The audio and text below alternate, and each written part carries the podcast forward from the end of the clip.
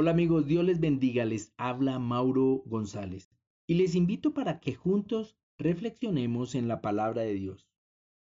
Quiero antes contarles una historia que seguramente han oído. En las Olimpiadas de Invierno de 1988 sucedió algo inusual. Apareció en escena un equipo totalmente atípico. Era el equipo de trineo sobre pista de hielo. Procedían de un país tropical, la isla caribeña de Jamaica más exactamente, que dicho sea de paso ni siquiera tiene nieve. Como era de esperarse, en ese año quedaron en último lugar. Cuatro años después lograron quedar en el puesto número 14. Seguro iban con la ilusión y la meta de ganar. Ahora bien, si hablamos de velocidad en tierra, ahí tendríamos que pensar en Usain Bolt o el relámpago Bolt, por cierto, jamaiquino, quien ostenta 11 títulos mundiales y 8 olímpicos como velocista, y muchos de ellos vigentes.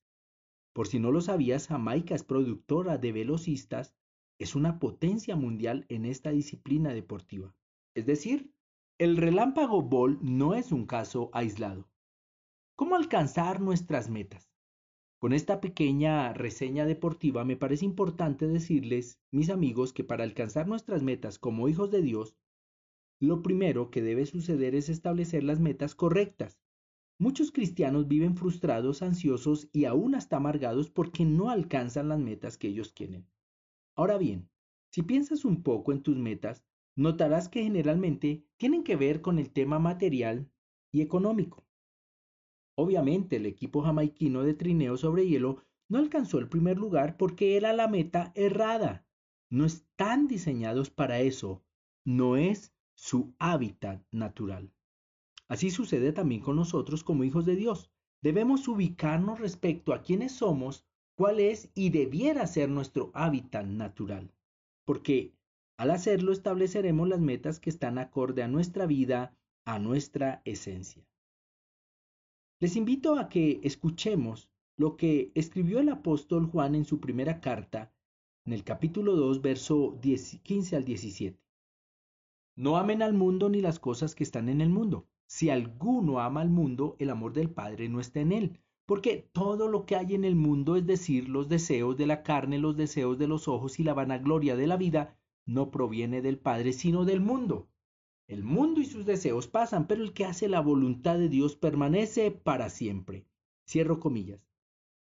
El escrito de Juan nos ayuda mucho en esta tarea, cómo alcanzar nuestras metas. Uno de los temas centrales de las cartas de Juan es el amor. El amor tiene una particularidad, y es que ubica tus prioridades, seguro lo sabes.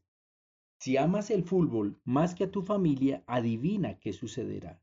Si amas más la comida chatarra que tu salud, adivina qué pasará en tu cuerpo.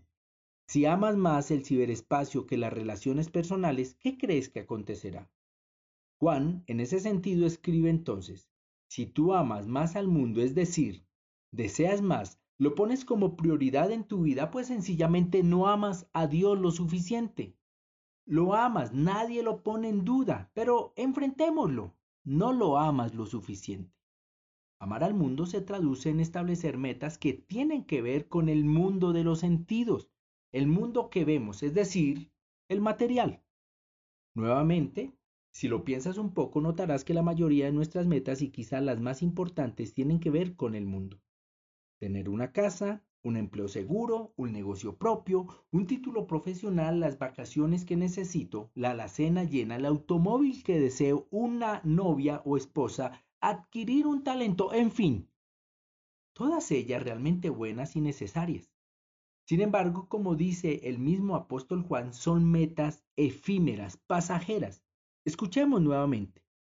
Y este mundo y todo lo que la gente tanto desea se desvanecerá. Pero el que hace lo que a Dios le agrada vivirá para siempre. Juan también habla de ese imperio de los sentidos, enseñando que todo ello proviene del mundo. Ahora bien, ¿todo lo que ofrece el mundo es nocivo o malo? No, obviamente que no. Hay muchas cosas que son buenas y hasta cierto punto necesarias. Con esto quiero decir que debemos y podemos tener metas, claro que sí. El asunto se trata de prioridades.